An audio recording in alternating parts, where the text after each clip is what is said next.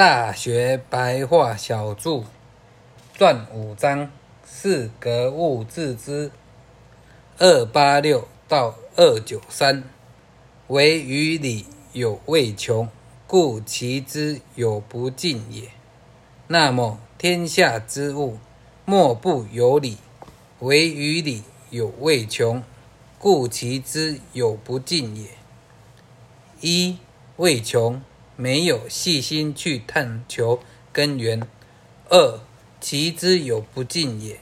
良知良能不能全部发露。人应该来做什么？人应该代天宣化，动，祭天武立即进，替天礼物天职。因为人忘掉了本来的面目。没有求道的人，你问他人生在世为了什么？你曾想过吗？每天劳苦工作，又为了的是什么？为什么来做人？不知道，不是不知道，而是所学的有所偏差。他想要发大财，想要名利地位，所以知其有不尽。这个良知没有全部发露出来，是以大学之始教。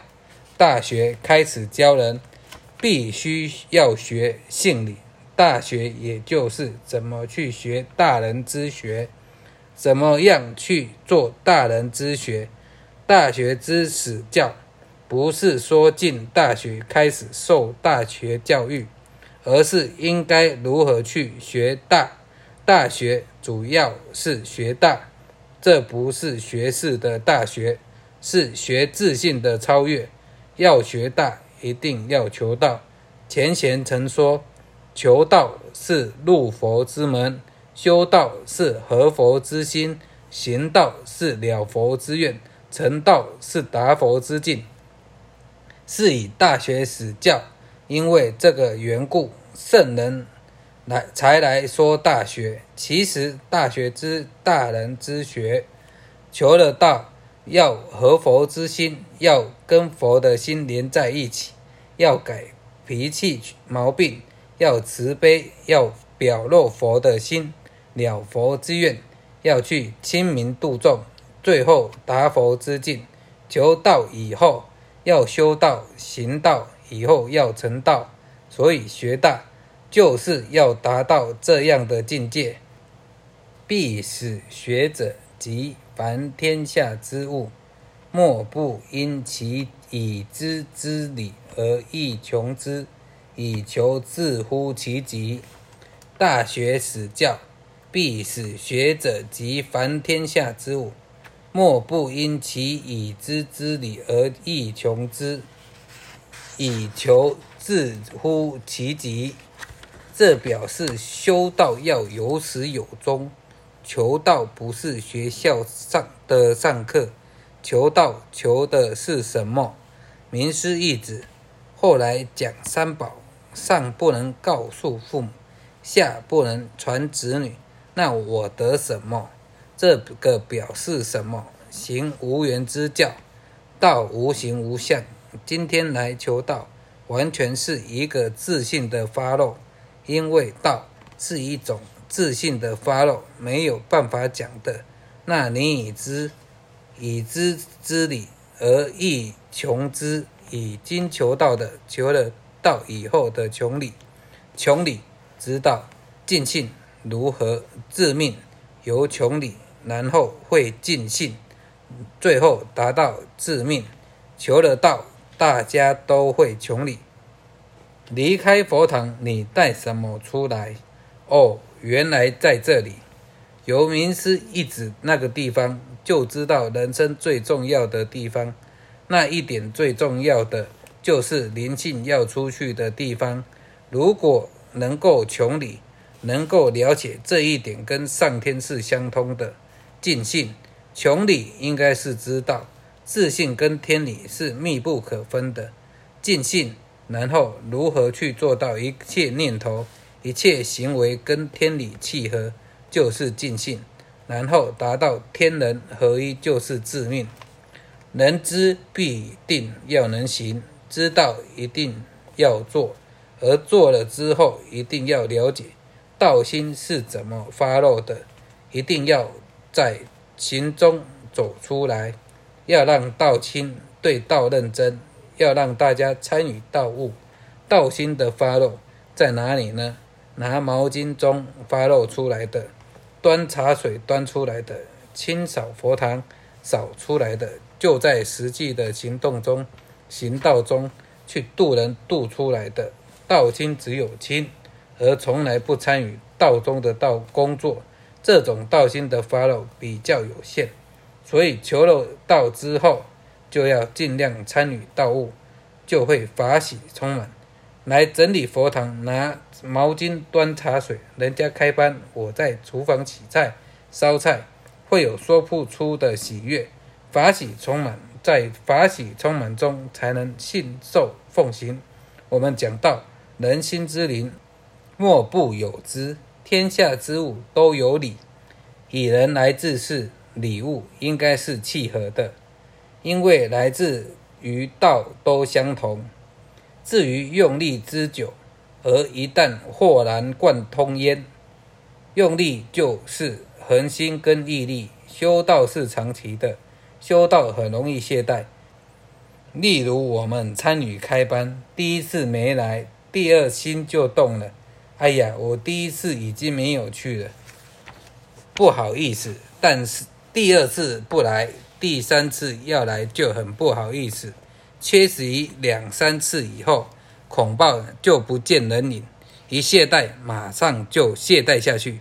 而精进的人越精进，除非不得已。否则他一定会跟上来，所以修道用力之久，恒心跟毅力，就好比嚼槟榔，起初苦苦的、涩涩的，咬起来一点味道也没有，但咬久了之后，其味无穷。所以修道是持久的一件事，完全是靠自信的契合，而一旦豁然贯通焉，豁然贯通，完全是一种顿悟。道的力量在顿悟，道顿悟有的悟力差啊，求了很久都没有，他悟不出来。二得见机，三豁然，就是忽然想开了，忽然顿悟出来啊，原来在这里。求了道以后，如果向道的话，会很珍惜道，时时刻刻不离道，每天一直在生活。不是言语能形容，道是离开言语的讲不出来，但是很高兴，所以豁然贯通，就是已经达到天人契合的境界。佛在众生修出来的，则众物之表里精出无不道，而无心之全体大用无不明矣。则众物之表里精出无不道。所以达五眼六通，什么都可以了解；而无心之全体大用，无不明矣。达到明心见性，自信全体圆明，已经见性成佛了。物欲尽尽，天理流行，知之至也。良知良人都已经找回来，自信圆明，妙智慧发露。所以重点是什么？要一旦豁然贯通，但要一旦豁然贯通，一定要用力之久，一定要有恒心、有毅力，要不能一曝十寒。有的起初很认真，后来冷却掉了，可惜；有的快要成道的时候，走路旁门左道，也很可怜。豁然贯通，虽然这四个字。表示五眼六通，无所不知，无所不知，无所不晓。这时候一定不讲话，叫做寂然不动。但是感而遂通，自信的原体，虚灵不灭，寂然不动。此谓物格，此谓知之至也。在修道的时候。是不是很喜欢静？以前很喜欢动，现在喜欢静，恭喜你，你差不多达到虚灵不灭、寂然不动的境界。嗨，以前很喜欢讲话，很喜欢动，现在觉得没什么好讲的，因为我们已经渐渐地走入本性的原态，寂然不动，虚灵不灭。我们生活在天赋地载中，我们生活在天生地养中，可见我们不能和天地脱离。我们要效法天地，修养的最好典范就是效法天地。所以行道的法则可以说是人修道的典范。观天之道，执天之行，与人最密切的是天地。而人最后要达到天地人三才一贯，必须所作所为不违背天，不逆天，如此就达到天地人三才一贯。所以中庸说：“为天下至诚，为人尽其性。所有性都是天命。所以人性、物性一处来，我们是同一个本源。”都是同根同源，所以尽性才能够合天。人性由天所赋，现在要修性来归天，因为天下事从哪里来，要回哪里去，那是一定的。你从什么地方来，要回什么地方去，这是必定的。早上从家里呢出来，晚上上完了课要回家里去，那也是必然的。那么怎么来？将来要怎么回去？这是我们要体体悟的。后学学习到这里，谢谢大家。